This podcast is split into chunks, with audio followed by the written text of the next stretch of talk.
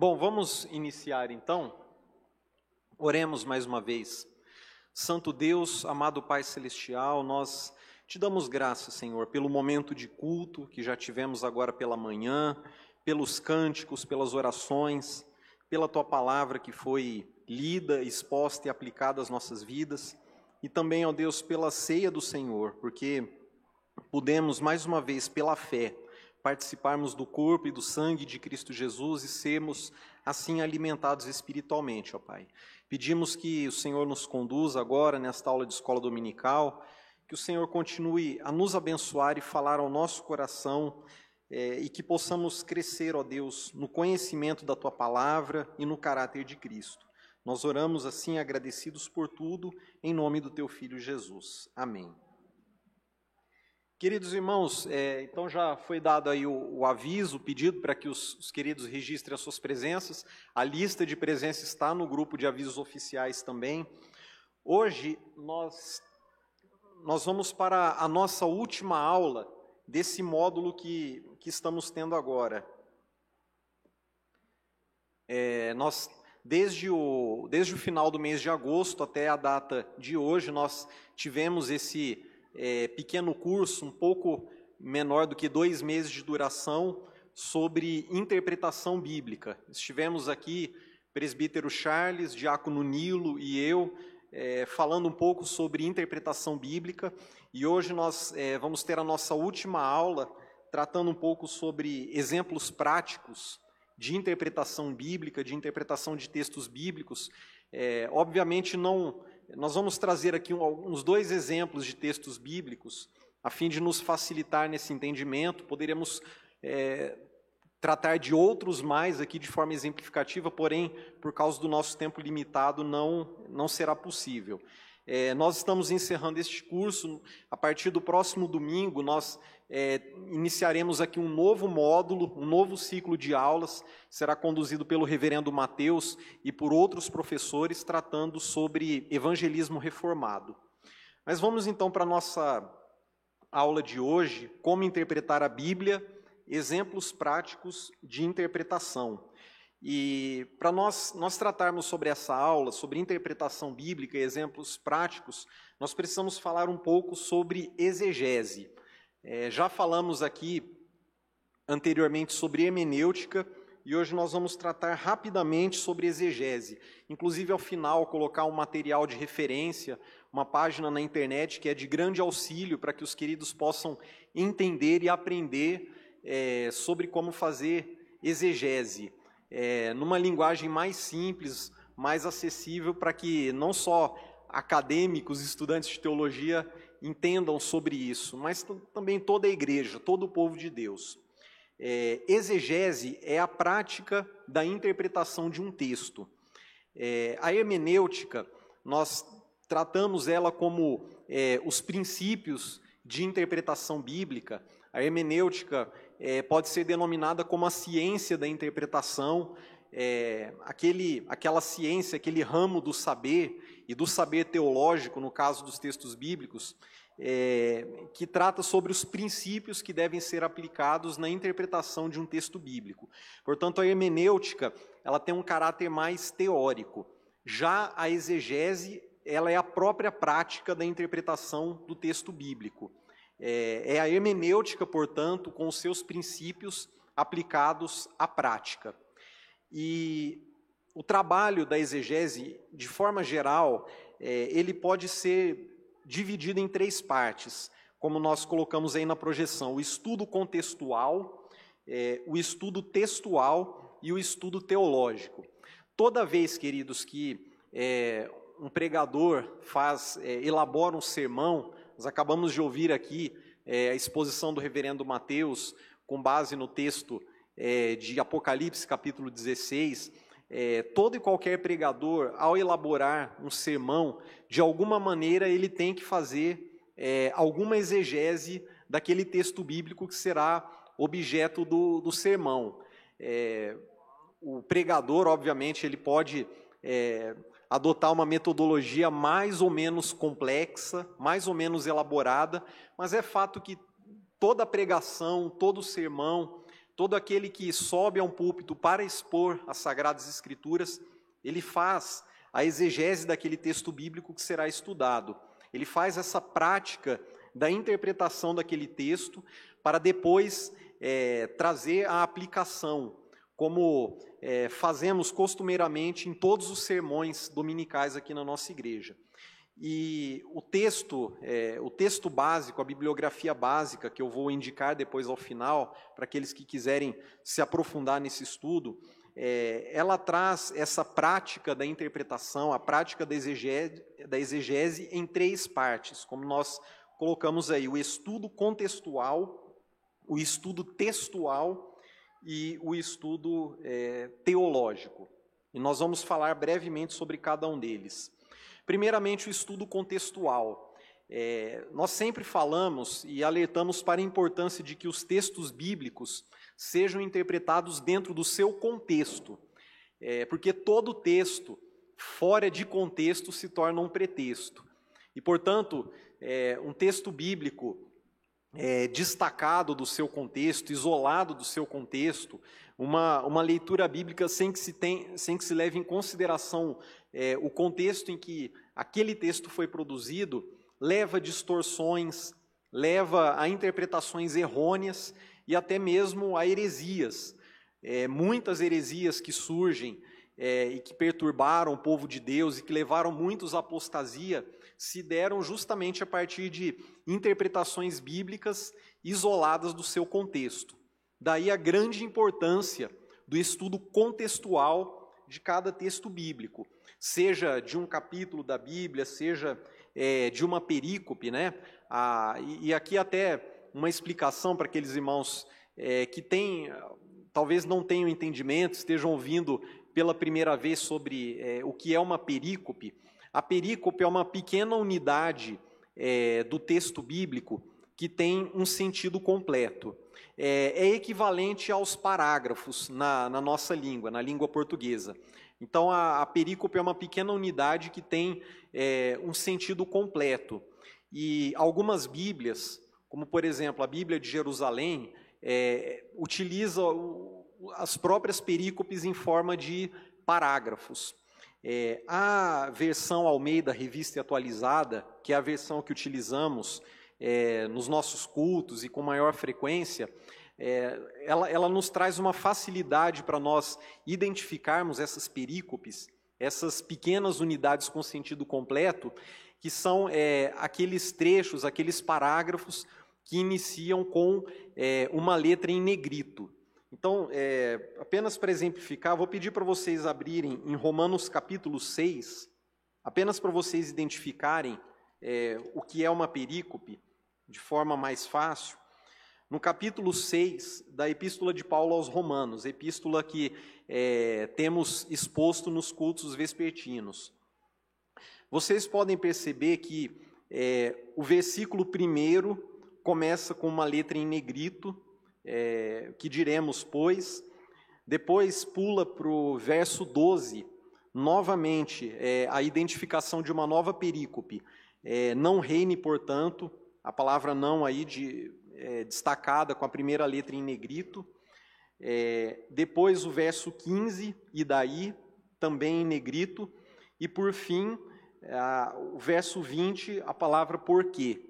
É, então, a, a Almeida, revista atualizada, que é publicada pela Sociedade Bíblica do Brasil, utilizou essa, essa forma para que nós possamos identificar é, as perícopes, essas pequenas unidades é, com o sentido completo de um texto. É, outras versões, como nós já mencionamos aqui, é, Bíblia de Jerusalém, é, Nova Versão Internacional, é, Bíblia na linguagem de hoje, utilizam, por vezes, o próprio parágrafo mesmo como sendo uma perícope. E, e, normalmente o trabalho de exegese de um texto bíblico ele envolve ou uma perícope ou, em alguns casos, até mesmo um capítulo inteiro. E Nesse trabalho de fazer a exegese de uma perícope ou de um capítulo, é, nós precisamos levar em conta esse contexto, o contexto histórico, geográfico, econômico, social ou cultural daquele texto, é, para que nós possamos entender por que o autor bíblico, é, o autor humano, no caso, o autor secundário, escreveu aquele texto daquela forma. É, portanto, nós sempre precisamos ter isso em mente: o contexto histórico, geográfico, social, o momento em que aquele texto foi produzido, a, as razões pelas quais o autor bíblico escreveu aquele texto. Esse é o primeiro passo da exegese do texto. O segundo passo é o estudo textual. E aí nós passamos então é, ao estudo do texto propriamente dito, o texto em si, é, o aspecto gramatical da interpretação bíblica. E aí nesse aspecto entra a análise da, da língua original, é, entra também a análise do gênero literário do texto bíblico, é, lembrando que na Bíblia nós temos diversos gêneros literários é, bem, bem claros e bem distintos. Nós temos, por exemplo, as parábolas, temos a poesia hebraica, como nós vemos, por exemplo, no, no livro dos Salmos, no livro de Cântico dos Cânticos de Salomão. É, nós temos também a narrativa histórica, muitos livros bíblicos, é, como Juízes, 1 e 2 Samuel, 1 e 2 Reis, é, o livro de Atos dos Apóstolos, é, que traz esse gênero da narrativa histórica. Temos biografias também, é, literatura apocalíptica, como o próprio livro de Apocalipse e grandes sessões, grandes partes dos livros de Daniel e de Ezequiel, por exemplo, no Antigo Testamento. É, nós temos também na própria Bíblia credos, hinos, como 1 Coríntios 13, o hino do amor, ou o hino cristológico lá de Filipenses capítulo 2. Então, nós temos diversos gêneros literários distintos é, nas escrituras sagradas. E nesse segundo passo, que é o, o aspecto do estudo textual, é, isso deve também ser levado em conta pelo exegeta, no momento da interpretação do texto bíblico, o gênero literário.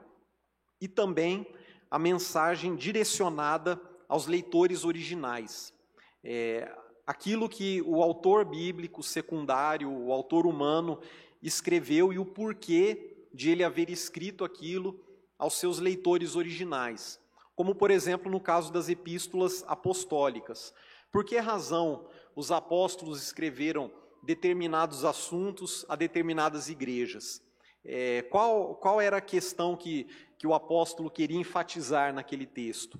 Que mensagem, que aspecto doutrinário ele queria destacar, ou qual o problema de ordem doutrinária ou prática é, ou litúrgica ele queria corrigir em determinada igreja, em determinado momento.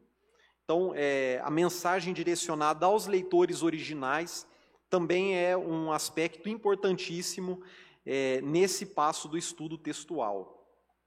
E o, o terceiro passo o terceiro trabalho do exegeta na prática da interpretação do texto bíblico é o estudo teológico, é o trabalho interpretativo do texto bíblico e a sua aplicação.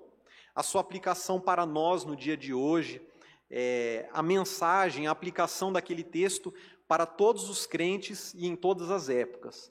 Porque, embora os textos bíblicos tenham sido escritos num determinado contexto histórico específico, é, por uma razão específica daquele momento, direcionada a certos leitores originais.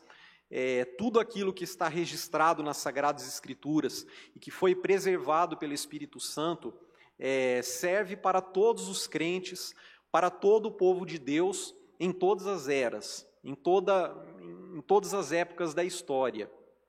E o estudo teológico envolve esse trabalho de interpretação e de aplicação. Portanto, nesse passo é, entra aspectos, entram aspectos relacionados é, à, à, teologia bíblica, como aquele texto bíblico é, se relaciona com o todo das Sagradas Escrituras, com, é, com toda a mensagem bíblica, com textos bíblicos paralelos, é, quando nós tratamos aqui anteriormente, numa outra aula, sobre princípios hermenêuticos, falamos sobre o princípio da analogia da fé, ou analogia fidei, que significa que é, o texto bíblico ele deve ser interpretado à luz do todo e tendo em vista, tendo em mente que a Bíblia é uma grande unidade temática. A Bíblia não é uma colcha de retalhos. A Bíblia é uma grande unidade temática.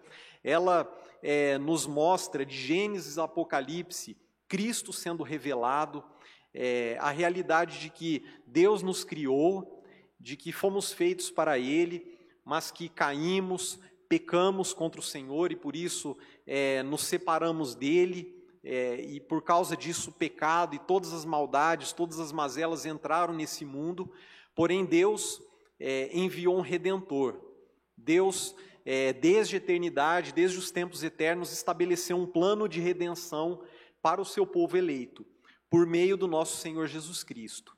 E Cristo está revelado em toda a Sagrada Escritura, em todos os livros bíblicos.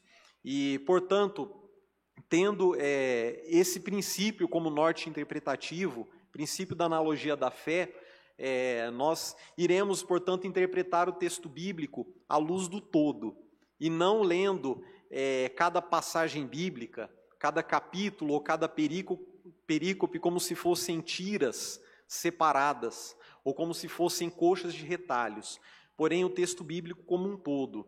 E a aplicação desse princípio da analogia da fé está dentro desse passo do estudo teológico.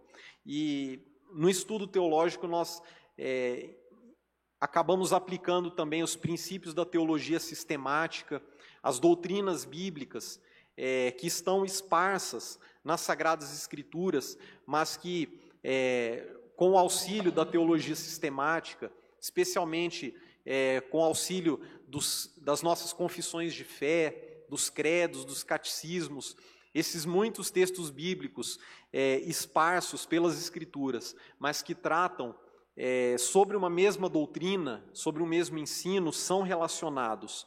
É, e te, temos também aqui é, a aplicação do texto bíblico, a aplicação da mensagem bíblica para a nossa realidade atual, para a nossa vida prática. E aqui envolve também um aspecto é, relacionado à própria teologia prática, ou também teologia pastoral. É, o reverendo Mateus falou há pouco no sermão e destacou que aquilo que nós aprendemos no, no texto bíblico deve nos levar a uma vida prática, a uma vida de santificação, de buscarmos vestir as vestes de Cristo.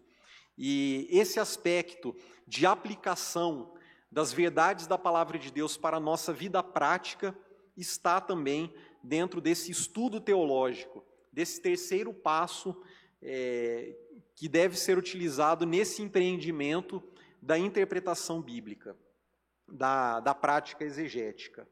É aquilo que nós chamamos a mensagem de hoje. O que, que o texto bíblico, escrito há dois mil anos atrás, naquele contexto é, histórico, social e político tão diferente do nosso, de que forma que aquela mensagem se aplica para a nossa realidade, para o nosso cotidiano. Até aqui, alguma dúvida, alguma observação ou acréscimo? Nós temos o microfone aí, né, Felipe? Nós temos o microfone aí, então se alguém é, quiser falar ou quiser expor uma dúvida, pode, pode ficar à vontade. Bom, então, é, não tendo, é, nós passamos aqui essa parte introdutória que em que nós falamos de, de forma bastante sintética sobre é, o que é exegese e como se faz uma exegese bíblica, é, nós acabamos de ter no próprio sermão do reverendo Mateus um exemplo prático de interpretação bíblica, e eu selecionei aqui dois textos bíblicos bem curtos, bem breves, para que nós é, possamos trazer novamente a nossa memória e aprender é, de forma mais simplificada para crentes de todos os níveis, né? Nós é, não vamos aqui fazer uma exegese extremamente elaborada de um nível é, de seminário teológico, mas é, com esses, esses três passos, esses três, essas três etapas do trabalho exegético, nós queremos aplicá-la esses dois textos bíblicos que foram selecionados para que nós possamos ter esses exemplos práticos de como interpretar um texto bíblico. Lembrando sempre, e aqui é importantíssimo falar sobre isso, que todo e qualquer trabalho de interpretação das Escrituras, nós devemos fazê-lo sob a iluminação do Espírito Santo. Nós precisamos, é, em todo tempo, ao ler um texto bíblico, ao estudá-lo, ao preparar um sermão, um estudo bíblico, uma aula de escola dominical, devemos fazê-lo debaixo de oração, pedindo a iluminação do Espírito Santo, porque se não for pela dependência dele, é, o nosso trabalho irá fracassar.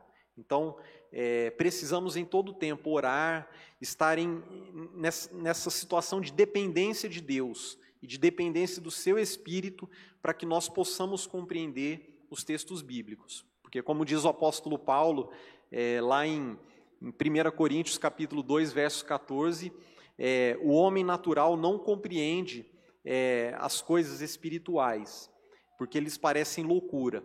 É, essas coisas se discernem espiritualmente. Portanto, nós só podemos compreender verdadeiramente a mensagem de Deus, a Sua palavra, é, se nós nascemos de novo, se nós nascemos do Espírito e se o Espírito de Deus habita em nós, e se Ele é, nos ajudar nesse processo de interpretação das Sagradas Escrituras. Então, é, nós vamos passar agora para esse, esse segundo ponto, e já é, é o tópico final da nossa aula. Nós é, queremos já adiantar para encerrar em breve. É, exemplos práticos de interpretação bíblica. E eu vou pedir para os queridos abrirem primeiramente em 2 Coríntios, segunda epístola de Paulo aos Coríntios, capítulo 1, versos 3 e 4.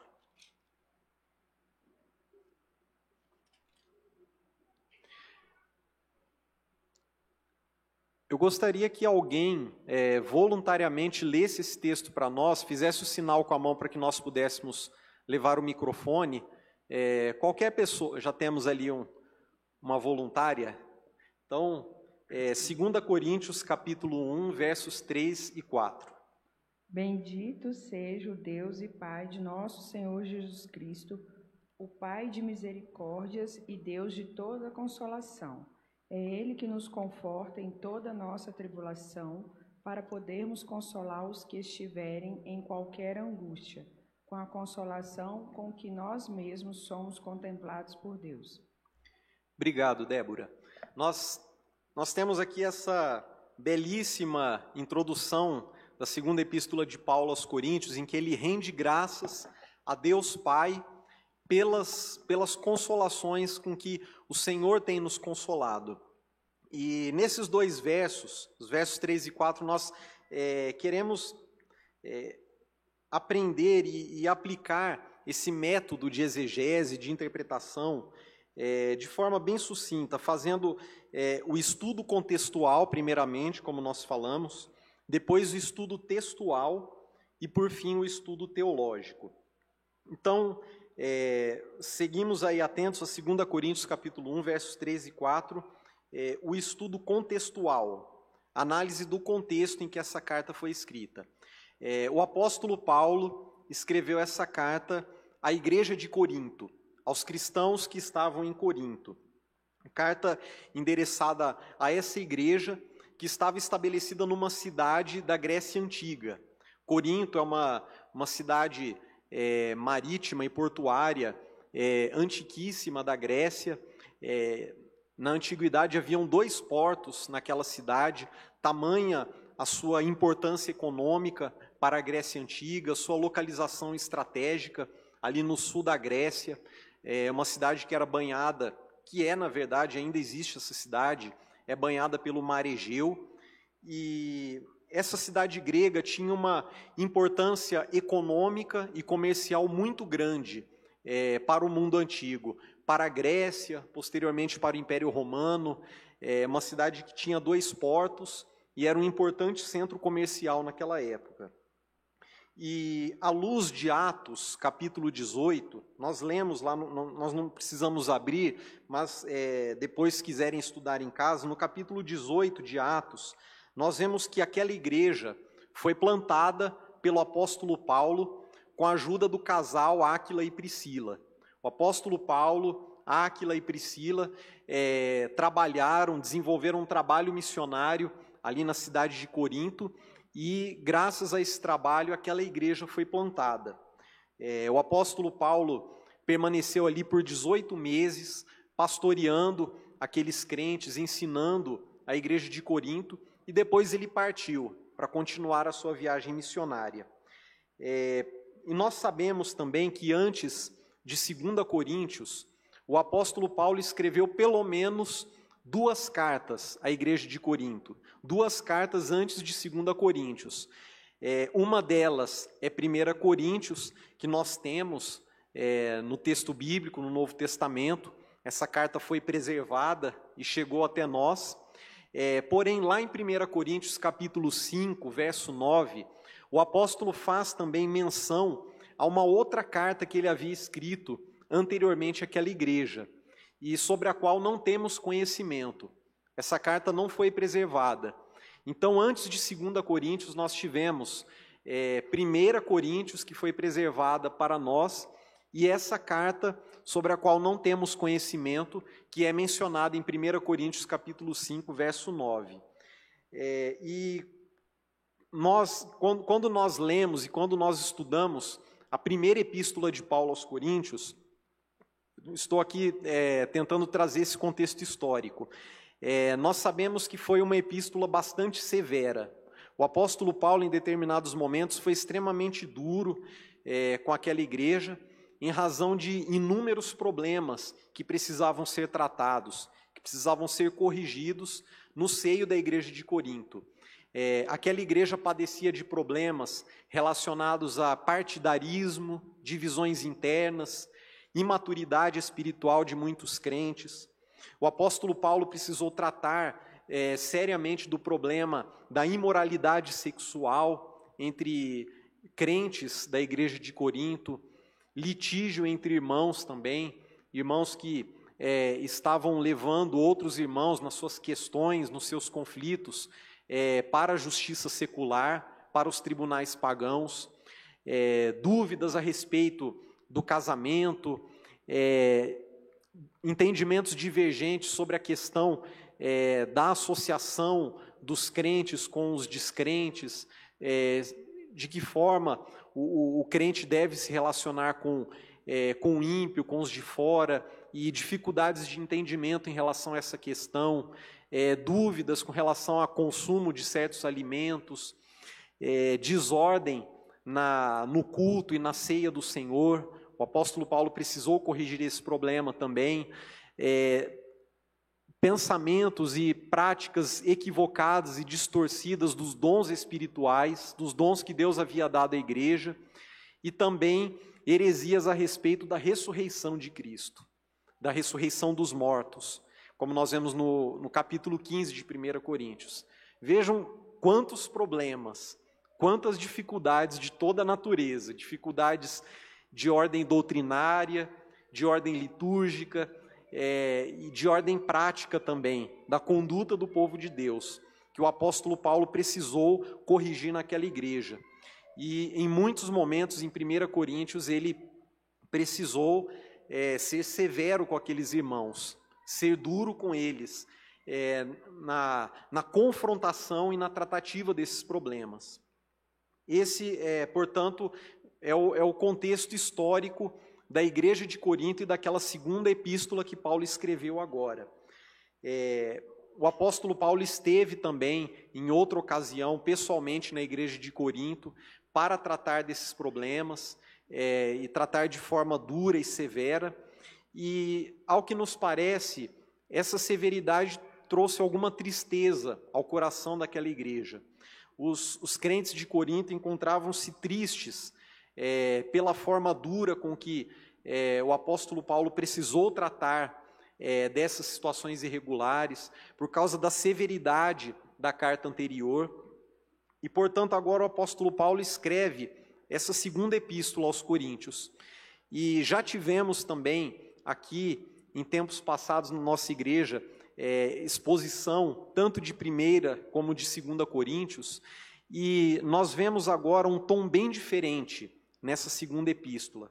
Nós vemos agora é, o apóstolo Paulo expressando as suas emoções, é, abrindo o seu coração de uma forma muito intensa é, à igreja de Corinto, nessa segunda epístola. É uma epístola carregada de pessoalidade e de emoção.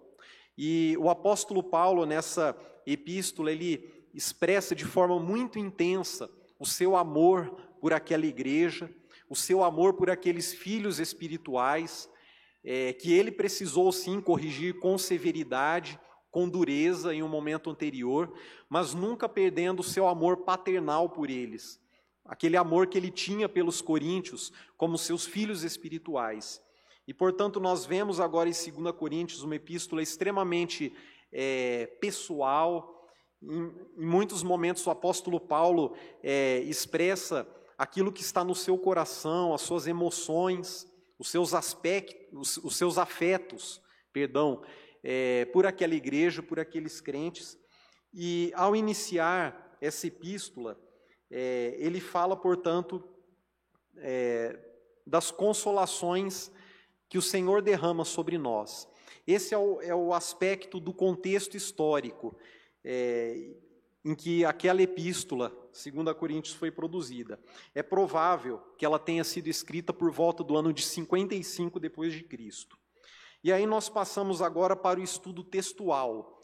É, e eu não vou aqui é, me aventurar a falar da língua original, porque eu não sou conhecedor de grego, então não vou aqui é, fazer é, incursões no grego desse texto.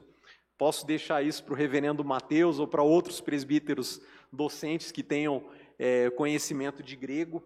É, porém, essa epístola, a língua original dela é o grego, e o gênero literário dela, obviamente, é a epístola.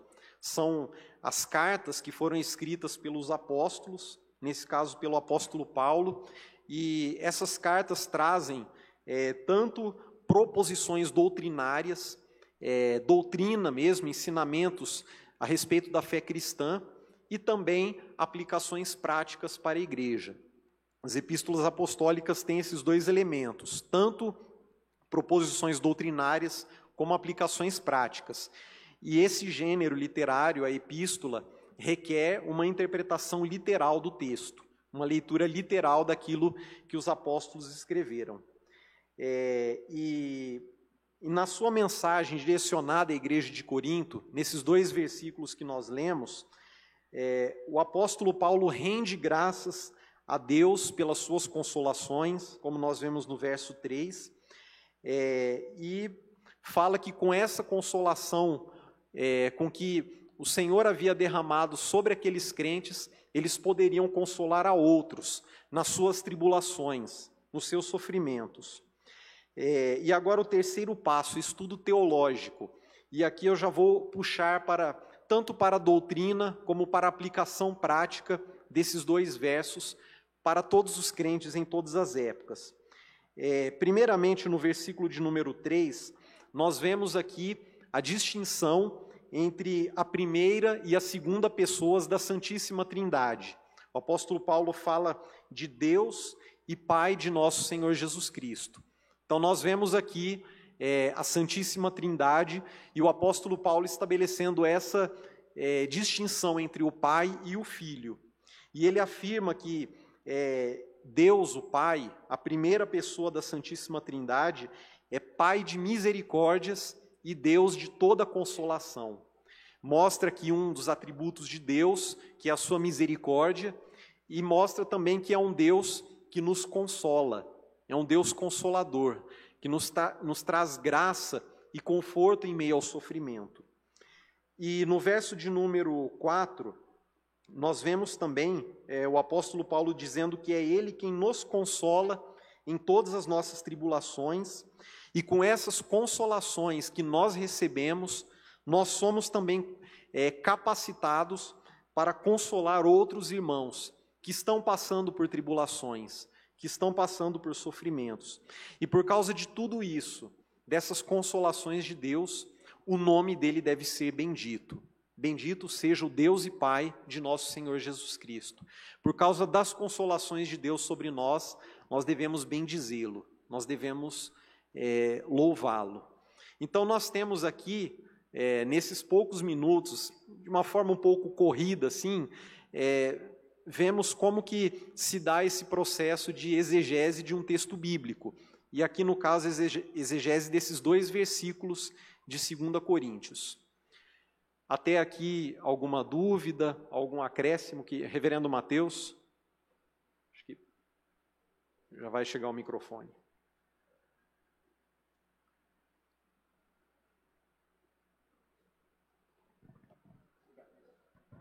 Presbítero Gualda, é, as pessoas às vezes talvez elas estejam ouvindo e pensando assim, bom, eu estou entendendo, eu estou entendendo o passo a passo, mas talvez a pessoa não sabe nem como começar a dar o passo. E aí eu queria te pedir para você talvez exemplificar algumas maneiras como, por exemplo, a pessoa pode identificar o contexto.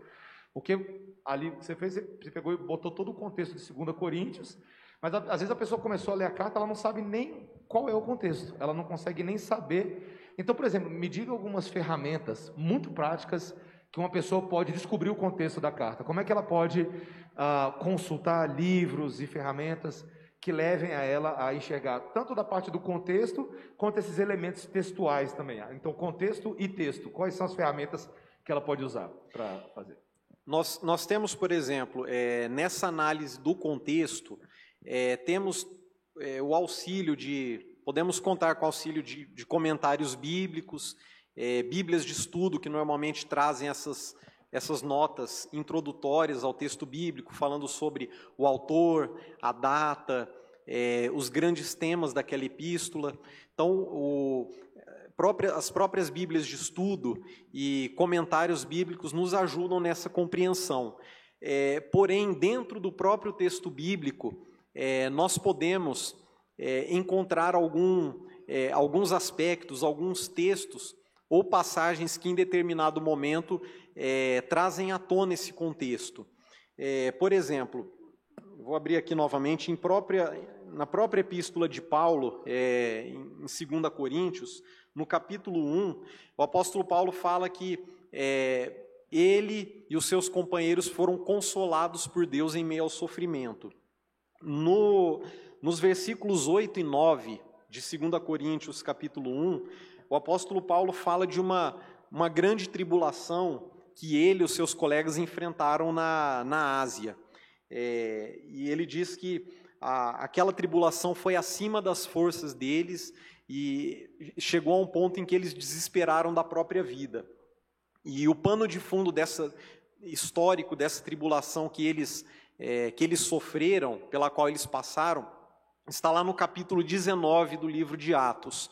Então, um texto bíblico é, paralelo, relacionado a esses versículos, vai nos ajudar a entender qual foi essa tribulação, qual foi essa perseguição que o apóstolo Paulo e os seus é, colegas de, de, de, missão, de obra missionária, enfrentaram naquele momento.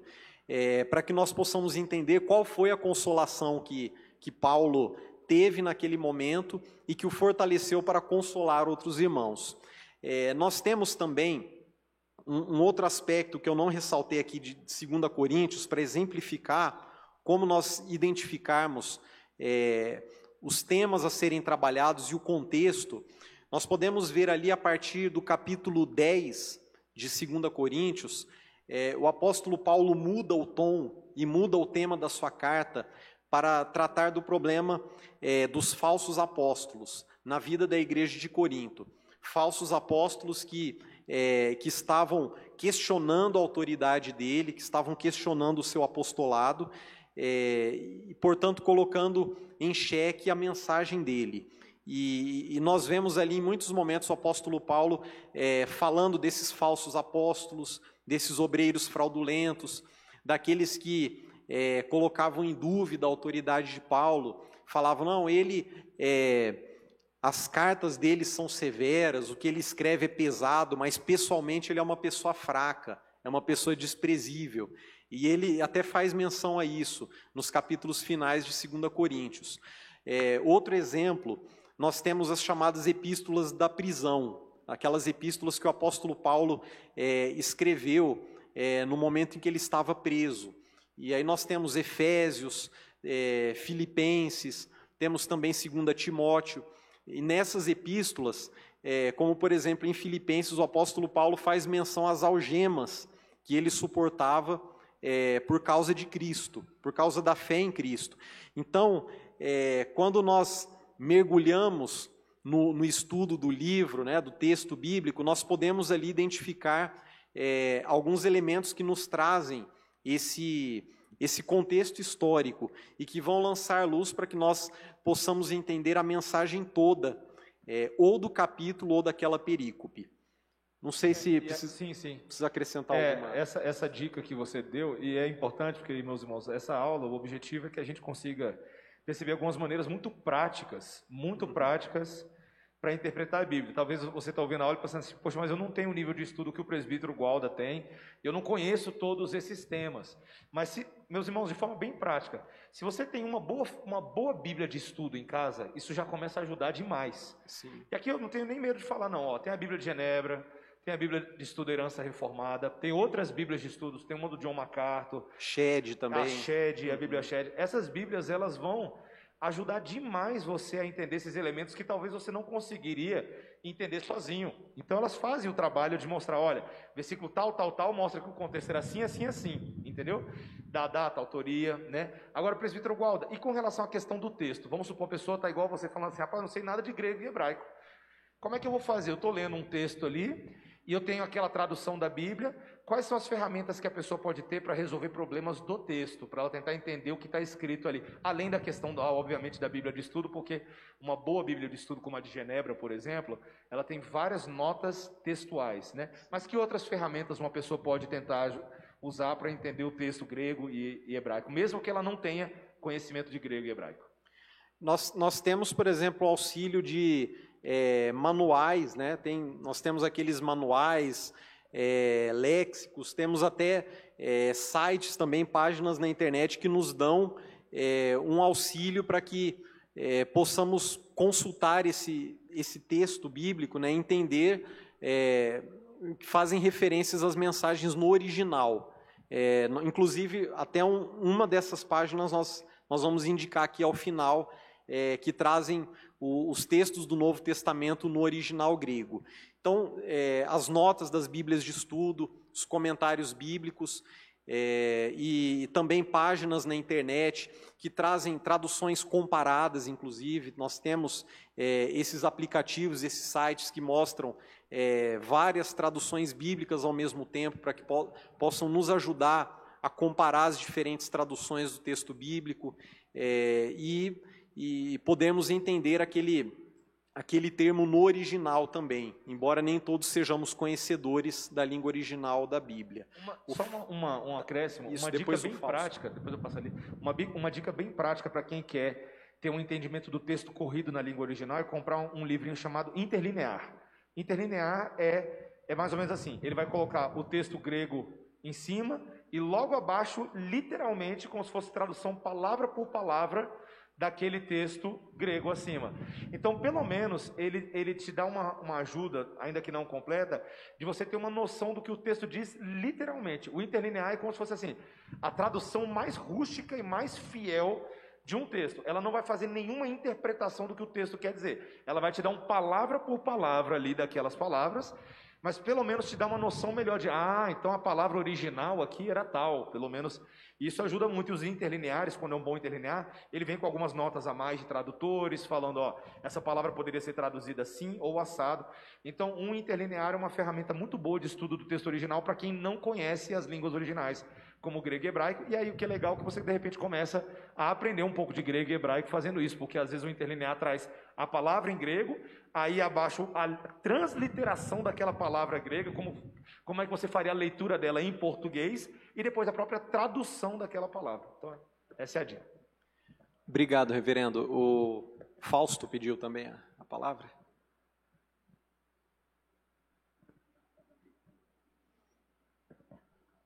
Walter, é só para complementar um pouquinho o que o Mateus falou, e isso me ajudou bastante na devocional.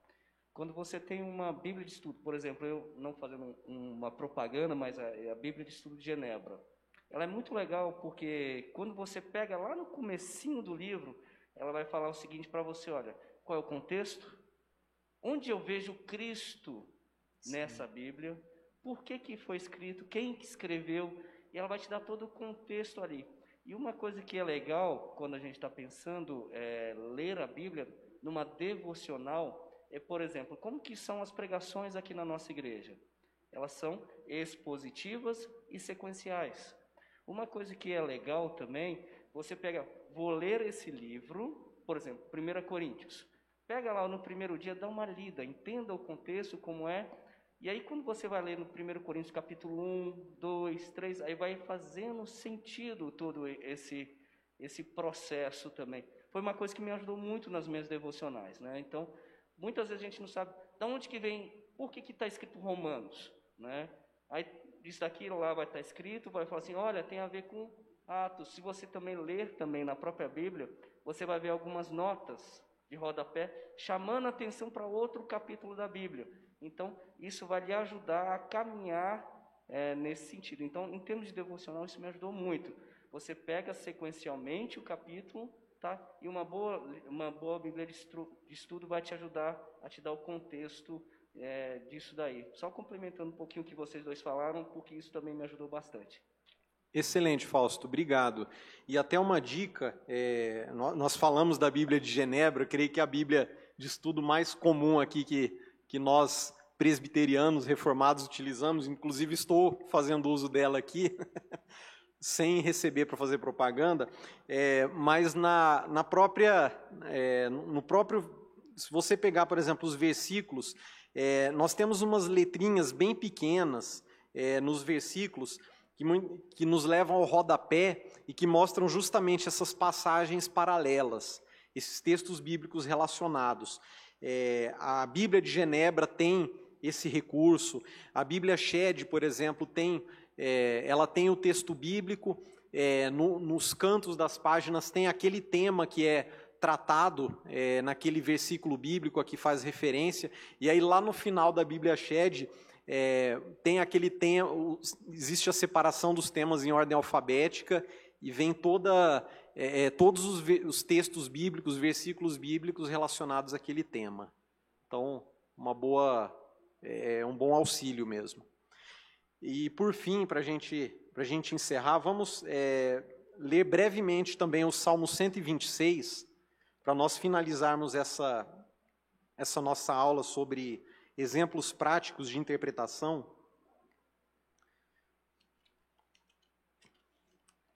Vou pedir para outra pessoa ler para nós, por gentileza, o Salmo 126.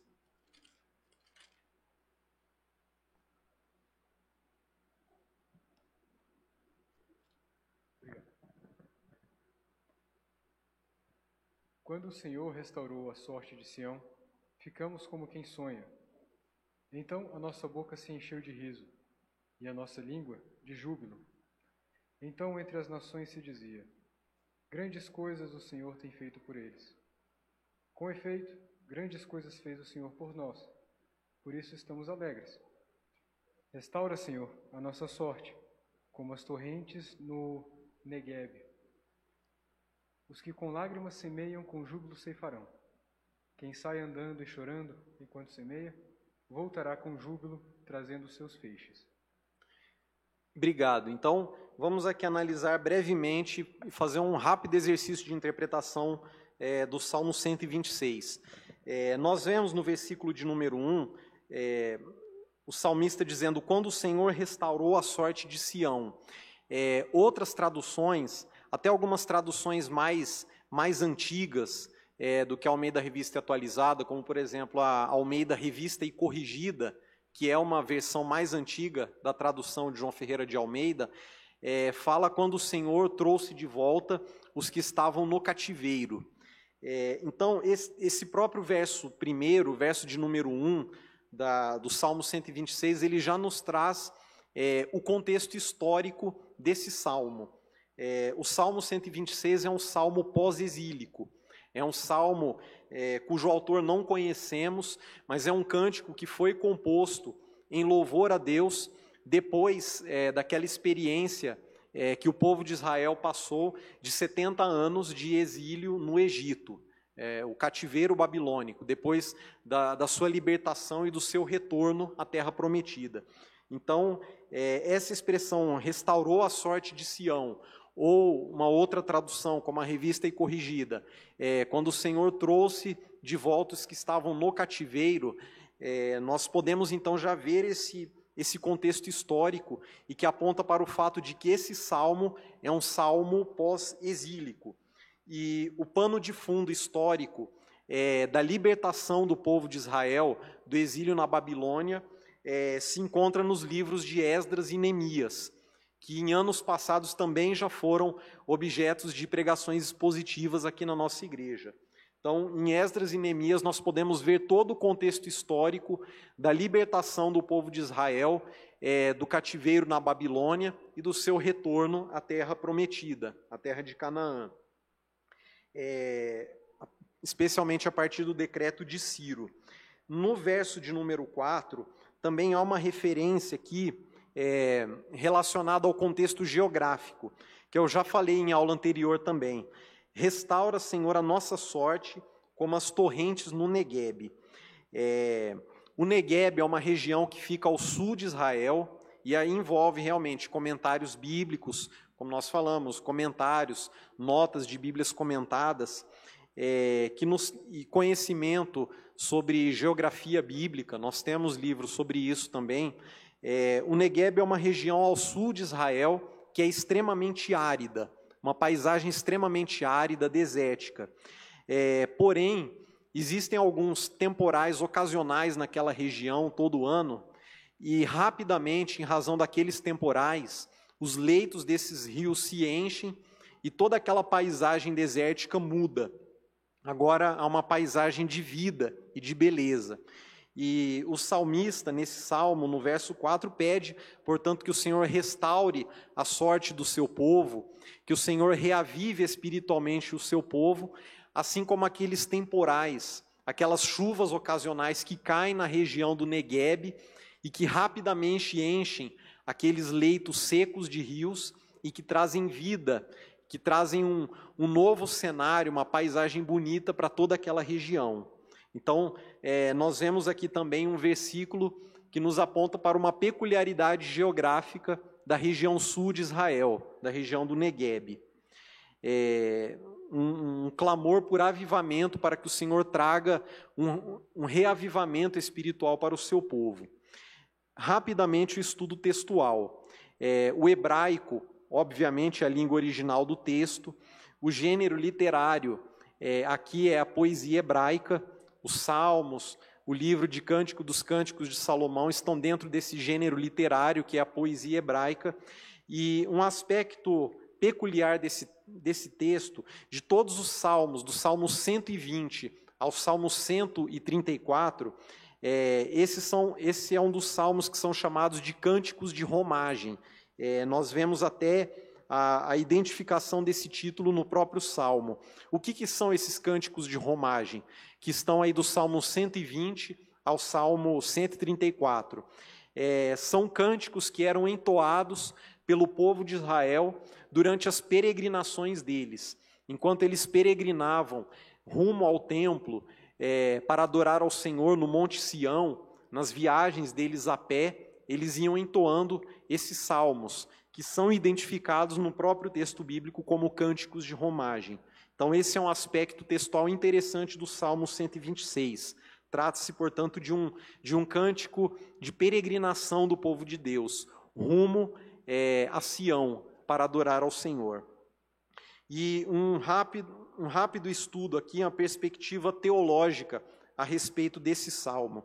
Nos versos de número 1 a 3, é, nós vemos uma expressão de louvor a Deus, de júbilo a Deus, pelos seus grandes feitos em favor do seu povo, e em especial pela libertação que Deus trouxe é, para o povo de Israel do cativeiro da Babilônia.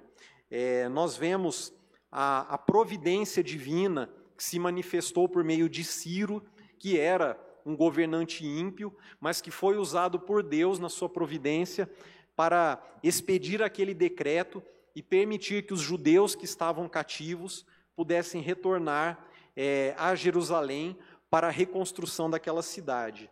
Então, é, nós vemos a providência de Deus, os seus grandes feitos em favor daquele povo, e nos versos de número 1 a 3, nós vemos, portanto, um, uma expressão de louvor a Deus, de júbilo e de alegria pela sua bondosa providência em favor do seu povo.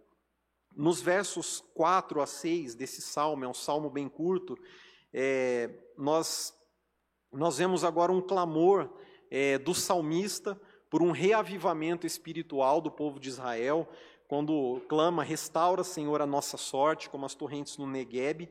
E nos versos finais, os versos 5 e 6, nós vemos uma nota de esperança em meio ao sofrimento, é, utilizando aqui a figura, a ilustração da semeadura e da colheita. Aqueles que, durante a semeadura, estavam chorando, estavam sofrendo, eles iriam colher os seus frutos e voltariam é, com os seus feixes e agora com júbilo, com alegria. Nós vemos aqui, portanto, uma mensagem de esperança para o povo de Deus em meio ao sofrimento, em meio às suas lágrimas, às suas dores. É, com essa figura da semeadura e da colheita. E devemos sempre nos lembrar, quando lemos o Antigo Testamento, o Antigo Testamento deve ser interpretado à luz do Novo Testamento, e nós é, devemos entender o Antigo Testamento à luz da pessoa e da obra de Cristo Jesus, que é o grande tema de todas as Sagradas Escrituras, inclusive do Antigo Testamento. E uma perspectiva e uma leitura cristocêntrica é, do Salmo 126 nos mostra o seguinte: da mesma forma como é, o povo de Israel foi liberto do cativeiro na Babilônia, Cristo, através da sua morte na cruz, nos libertou do nosso exílio espiritual. Nós estávamos cativos espiritualmente, nós éramos é, escravos de Satanás, escravos do pecado, e Cristo, por meio da sua morte, nos trouxe libertação. Assim como no passado, Deus libertou Israel da escravidão no Egito e também libertou Israel do exílio na Babilônia. Cristo nos libertou do domínio de Satanás e também da condenação do pecado. Então, aqui já vemos uma, uma leitura cristocêntrica do Salmo 126. É, e à luz também do que vimos nos, nos três versos finais, é, devemos clamar a Deus em todo o tempo para que traga, derrame um reavivamento espiritual sobre a sua igreja ao longo da história. E aqui nós nos lembramos até da famosa oração de Abacuque, em Abacuque 3, aviva, Senhor, a tua obra, e no decurso dos anos faze-a conhecida. É, e devemos clamar para que o Senhor nos reavive, para que Ele restaure a nossa sorte, nos fortaleça espiritualmente, e nós também devemos nos encher de esperança em meio às tribulações e às lutas da era presente, é, como nós vemos nos versos 5 e 6. Neste mundo, nesta era que nós vivemos, nós enfrentamos lágrimas, enfrentamos dores, tribulações, tristezas, nós estamos sim é, semeando com lágrimas neste mundo. A, a igreja, e, na, na sua caminhada e na sua obra missionária, está semeando com lágrimas, com dor.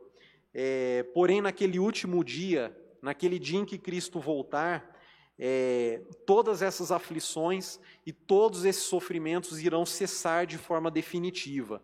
Naquele dia da ceifa, no dia em que Cristo voltar, todo o nosso sofrimento, toda a nossa dor terão fim, e assim nós viveremos eternamente em perfeita é, comunhão com Cristo, não mais com lágrimas, porém agora com júbilo e com alegria para todo sempre. Então, é, aqui rapidamente, e pedindo perdão aos irmãos por eu passar um pouquinho do, é, do nosso horário limite, é, nós tivemos aqui um pequeno exercício de exegese do Salmo 126. Obviamente, é, como o reverendo Mateus colocou, é interessante que nós consultemos todos esses recursos é, de inter, interlinearidade para lermos é, o texto no original, mesmo que não conheçamos hebraico, mas é, à luz dos, dos próprios versículos do Salmo 126 e de outras passagens bíblicas, como Esdras e Neemias, e lendo também os, esse salmo à luz do Novo Testamento e do que Cristo fez, é, nós podemos interpretar esse, esse salmo, que foi tomado como exemplo, o Salmo 126, é, aplicando para a nossa realidade, para a nossa vida cotidiana, e vendo também é, Cristo sendo revelado em cada um desses versos. Até aqui alguma dúvida, alguma, alguma, algum acréscimo? Dudu Barnabé? E aí depois que o Dudu falar, eu vou, eu vou encerrar a aula já passando aqui é, a nossa bibliografia básica para que nós possamos nos aprofundar nesse estudo da, da aula de hoje, os textos recomendados. O, o meu comentário é rápido, é só para fazer uma indicação. O pessoal já indicou aí Bíblias de estudo. E, e realmente, assim, nem, nem sempre a pessoa tem condições de comprar vários comentários bíblicos, vários livros de teologia para poder fazer uma boa exegese, né? Mas eu acho que tem um livro que consegue dar conta de quase tudo isso. E ele é um livro assim curto, que faz um trabalho de análise exegética de todos os livros da Bíblia em um livro só, que eu acho que vale muito a pena. Eu queria fazer essa indicação, que é o livro do Gordon Fee, do Douglas Stewart, que é Como Ler a Bíblia, livro por livro. É, a, a, eles fazem análise bem sucintas de todos os livros da Bíblia, e, e eles fazem isso para você ler o texto bíblico rapidamente, diretamente, mas com todo o arsenal de contexto histórico, até mesmo de análise do, do, do texto bíblico, né, grego, hebraico, por aí vai. Então eu recomendo bastante esse livrinho, um livro pequeno aí que, que você vai poder usar por alguns anos até começar a montar a sua biblioteca de teologia. Pode, pode repetir o nome e o autor para é. quem não anotou? Como ler a Bíblia livro por livro. São dois autores, o Gordon Fee e Douglas Stewart. São dois exegetas assim muito gabaritados. Certo, obrigado pela, pela dica. Fausto? Ah, sim, presbítero Alex, então. E aí nós. Então, é, só, só enquanto, enquanto chega o microfone, é, esses são os textos recomendados. Eu já mandei o slide no grupo de, de avisos oficiais. E só reforçando aqueles que ainda não registraram, que registrem a sua presença é, na aula de hoje, pelo celular. É, presbítero Gualda, só uma, na verdade, para auxiliar no fechamento da classe, do assunto, né? Nós aprendemos como interpretar as escrituras e entendê-la e, e, tirar todos os ensinamentos e aplicações práticas, inclusive para os nossos momentos devocionais. E aí a pergunta, existe algum risco para quem faz uma, literu, uma, uma leitura linear das escrituras e que não vê o contexto? E aí, por que essa pergunta? Na maioria das nossas igrejas, a gente é estimulado, inclusive, a fazer uma leitura bíblica anual das Escrituras, e é, na maioria das vezes não é levado o contexto, você faz uma leitura linear. Existe algum risco nesse, nessa, nesse tipo de, de leitura? Risco no seguinte sentido: eu posso interpretar de maneira equivocada o que o texto realmente quer me, me ensinar? Obrigado. Existe esse risco. É, porém, é, existe, mas nem por isso nós é, precisamos é, abdicar da possibilidade de uma leitura linear das Escrituras. É, devemos e podemos fazer essa leitura porém com todo cuidado, justamente é, dentro das nossas possibilidades, fazendo essas análises, análise do contexto, nesses três passos que nós colocamos na aula, é, fazendo uso também, como, como já foi colocado aqui amplamente, de é, comentários bíblicos, páginas que, é, na internet que nos ajudam a entender o, o texto é, no original, na língua original, é, e também os, as notas de rodapé ah, de cada texto bíblico, das Bíblias de estudo, e também com auxílio de irmãos que tenham maior conhecimento, dos pastores, dos presbíteros. É, então, assim, esse risco que o, que o presbítero Alex colocou existe, porém ele pode ser minorado, e, e, e nem por isso é, não, não significa que devamos desaconselhar a, a leitura bíblica linear. Ela pode pode ser adotada tomando todos esses cuidados. Então, é, nós vamos encerrar a aula. O presbítero Alex está com o microfone aí. Vou pedir, como ele já está com o microfone mais, mais próximo, eu vou pedir para que ele faça a oração e assim nós é, encerramos aqui a nossa aula. Pai, nós nos colocamos diante do Senhor em mais um momento de oração, na certeza de que o Senhor nos ouve, o Senhor nos atende. Nós ah, adoramos ao Senhor por tudo que o Senhor já fez em nossas vidas, em especial pela salvação que temos em Cristo Jesus. Obrigado pela aula que tivemos, porque nos ajuda a entender a Tua vontade especificamente para o nosso viver. Ajuda-nos, Pai, como servos do Senhor, a entender mais a tua Escritura e aplicá-la em nosso viver. Obrigado pela oportunidade, em especial pela vida do presbítero Gualdo, do reverendo Mateus e do Fausto, que estiveram à frente da classe, nos abençoando com esses ensinamentos. Que o Senhor possa enchê-los de sabedoria, saúde e paz. Nós oramos em nome de Jesus. Amém. Amém. Então,